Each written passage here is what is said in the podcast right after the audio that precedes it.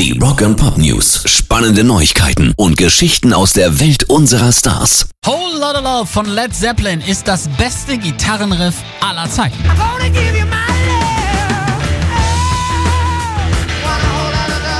Musikmagazine Total Guitar und Guitar World haben nämlich ihre Leser in einer Umfrage die besten Gitarrenriffs wählen lassen und an die Spitze gelangte eben Jimmy Pages Gitarrengedonner in Whole Lotta Love. Und damit setzen sie sich im Ranking gegen Ozzy Osbournes Crazy Train, Smoke on the Water von Deep Purple, Back in Black von ACDC und Ain't Talking About Love von Van Halen durch. Und man muss sagen, äh, die heute haben ein nostalgisches Lesepublikum, denn das modernste Riff in Anführungsstrichen in dieser Liste ist von 1992, Panteras Walk, immerhin auch in den Top 10 gelandet. Rock Udo Jürgens hat's schon gewusst. Mit 66 Jahren fängt das Leben an. Bei einigen hat man das Gefühl auch erst mit 70.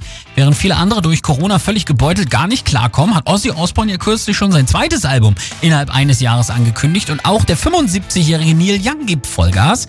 Erst im Februar dieses Jahres erschien mit Way Down in the Rust Bucket ein umfangreiches Live-Album mit seiner langjährigen Band Crazy Horse und jetzt kündigt er noch ein komplett neues Studioalbum an. Fünf Songs sind schon fertig, der Rest wird mit der Zeit kommen und schon bald werden wir mit den Aufnahmen beginnen, schreibt er auf seiner Website. Das neue Album wird sein 42. Studioalbum sein.